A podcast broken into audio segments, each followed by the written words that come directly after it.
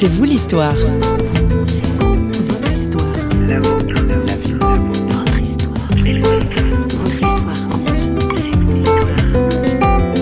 Il y a un processus meurtrier qu'on risque de continuer à alimenter. C'est-à-dire soit par la haine vis-à-vis du meurtrier, soit par la colère vis-à-vis des autorités parce que ça n'aurait jamais dû se passer comme ça et elles le savent très bien, soit par la culpabilité. Et ces trois processus, c'est le meurtre qui continue. C'est destructif, c'est toxique. Et concrètement, on s'est dit quoi? On va pas se charger le cœur ou se salir le cœur, notre fille a dit ça, par cette haine, on va le remettre à Dieu. Printemps 2013, la Suisse est sous le choc en apprenant le meurtre de Marie, une jeune fille de 19 ans victime d'un récidiviste. La nouvelle se répand très vite, en France aussi, puisque c'est là que Marie et sa famille ont longtemps vécu avant de s'établir dans un village de Suisse romande. Pour la famille, les amis, les proches, comment vivre après un tel drame? Où trouver les forces pour aller de l'avant? C'est vous l'histoire accueille aujourd'hui Antoine Schluchter, le papa de Marie.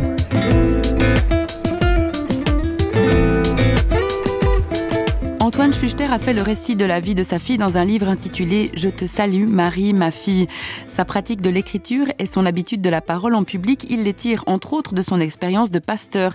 Mais c'est avant tout son cœur que notre invité a laissé parler dans ce livre. C'est avec beaucoup de chaleur et d'authenticité qu'il nous a ouvert la porte. Rencontre avec un homme qui, plus que jamais, continue de croire en la vie. Je n'ai pas commencé à écrire au sujet de ma fille Marie et de nous avant d'en recevoir la demande d'un éditeur. Je m'étais dit que j'allais peut-être proposer quelques textes. J'avais écrit un ou deux textes, entre autres pour les funérailles, des sortes de petites paraboles pour faire passer quelque chose. Et je me disais peut-être qu'un texte comme celui-ci ou un autre pourrait être tout d'un coup retrouvé dans une brochure qu'on donne aux gens à l'hôpital ou ailleurs, mais pas plus. Et c'est vraiment la demande qui m'a amené à y réfléchir. C'était presque un peu, en tout cas surprenant, voire choquant au départ mais l'idée qu'il y a aussi autre chose qu'on peut dire que le peu qui a été communiqué, c'est normal, c'est la règle du jeu.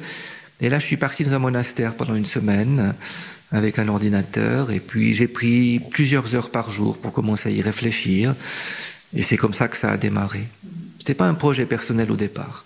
Mais ce que je soulignerai en revanche, c'est qu'effectivement, s'il y a un effet thérapeutique, ou si ça fait du bien, si ça pense les plaies, alors certainement les siennes propres, mais c'est aussi l'idée de communiquer ce qui permet de surmonter une épreuve ou une difficulté, même si elle est différente.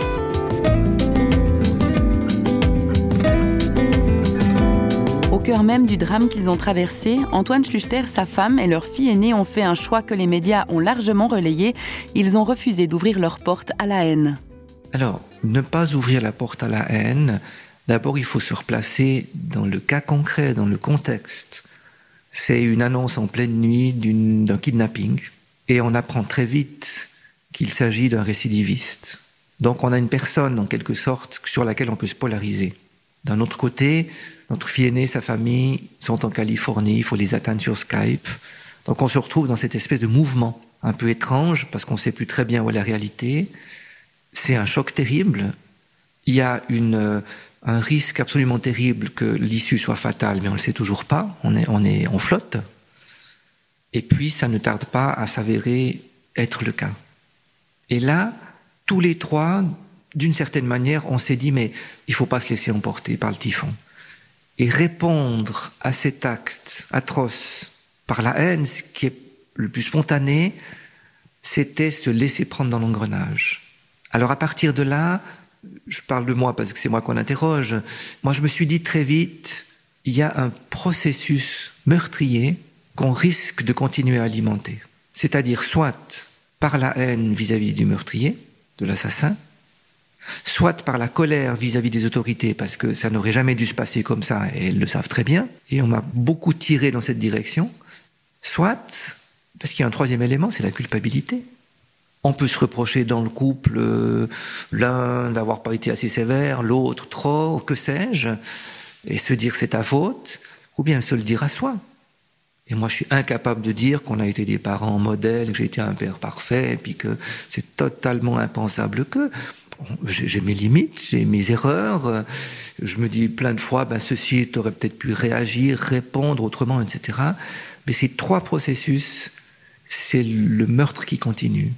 C'est destructif, c'est toxique. Et, et, dans ce sens-là, concrètement, on s'est dit quoi?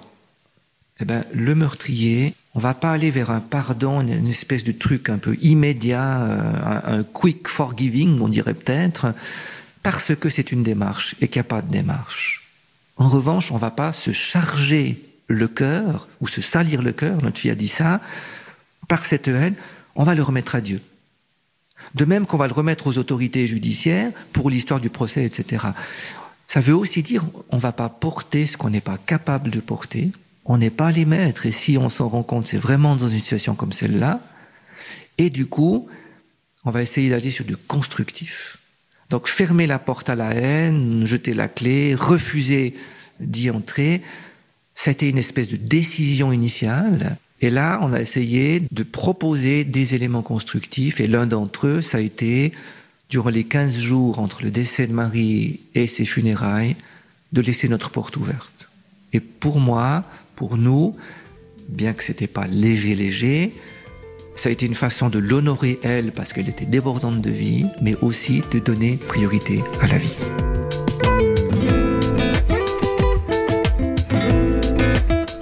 Dieu existe, comment peut-il laisser se produire un tel drame? Une question qui se pose toujours et pour laquelle Antoine Schluchter propose même une piste de réflexion.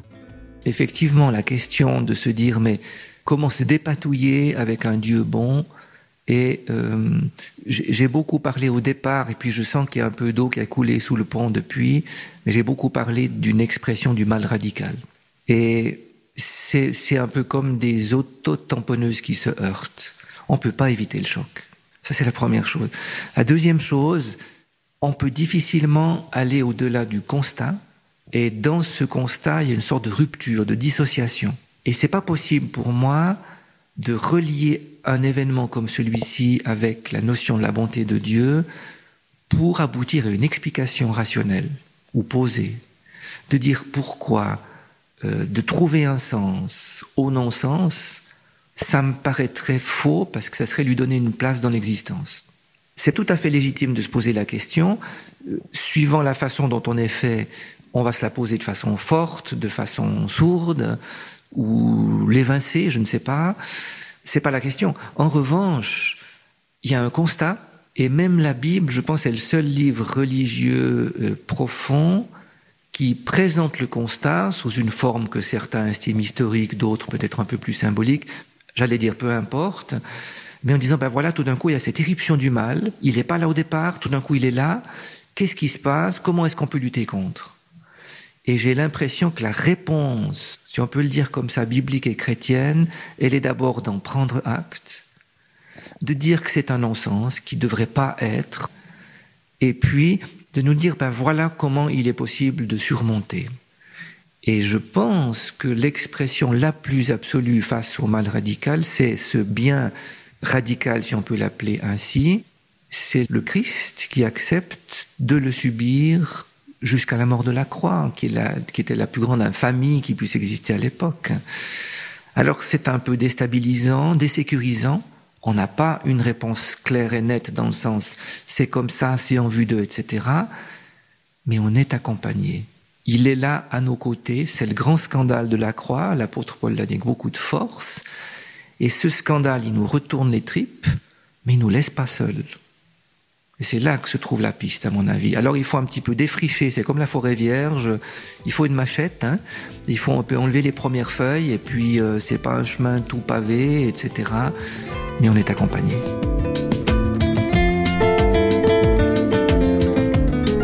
Une dernière question pour Antoine Schuster, celle de l'après, de la vie qui continue pour lui, pour sa femme, sa fille, son beau-fils et leurs enfants. Vivre après, c'est ce qu'il appelle survivre, en deux mots survivre avec trait d'union. Il y a évidemment euh, une étape qui consiste à, sortir la tête de l'eau puis à happer l'air qu'on peut. Ça, c'est survivre. Survivre, je, me suis dit, mais dans le fond, c'est vivre non seulement par-dessus, mais au-dessus en quelque sorte. C'est avoir un horizon qui s'élargit. Et par conséquent, c'est pas trouver du sens dans ce qui s'est passé, et c'est pas non plus en chercher, parce qu'à mon avis, c'est une quête vaine, puis qui est peut-être mortifère, justement, Et encore une fois, ça ne nous appartient pas. Mais peut-être qu'il y a malgré tout, entre guillemets, je le pense, mais ça m'échappe, un sursens, qui a peut-être un sens au-delà du non-sens, mais dans une sorte d'ensemble beaucoup plus large. Et je pense que, oui, ce sursens, parce que Dieu est Dieu, on ne va pas l'atteindre. Et dans le fond, pourquoi ne pas simplement avoir confiance? Alors le sens qui est par-dessus, le sens qu'on peut donner au fait de vivre après, il n'est pas autre chose que de donner du sens à la suite de sa vie. Ne serait-ce que pour honorer la mémoire de Marie, il faut continuer à vivre. Est-ce qu'on peut essayer de tirer quelque chose de, de leçons de vie, de qu'est-ce qui est plus essentiel par rapport à d'autres choses, euh, pour que la suite de notre existence soit pas une nostalgie, un regret, une larme permanente, qu'on puisse se projeter euh, en avant, mais avec euh, peut-être une, force différente à l'intérieur de la fragilité. Et pour moi, le sursens ou le fait de survivre, il est là. C'est aussi pour ça que j'ai accepté d'écrire ce livre, euh, que j'accepte parfois d'être sollicité, une interview, mais aussi euh, dans un rassemblement, parce que là, on essaie toujours d'aller du côté de la vie, et, et c'est ça, survivre avec un trait d'union. L'union, elle est avec ce qu'on a vécu de difficile, elle est avec un Dieu qui est le Dieu de la vie, puis elle est avec ce qui est devant nous et ce qu'on peut à la fois communiquer et recevoir des autres. One more mother with a broken heart. One more family is torn apart. One more orphan out in the cold. And one more fear that takes control. One more tangled in the same old lies. One more shackled to the same old highs. One more scared of what tomorrow brings, and one more chasing yesterday. Lord, let your kingdom come.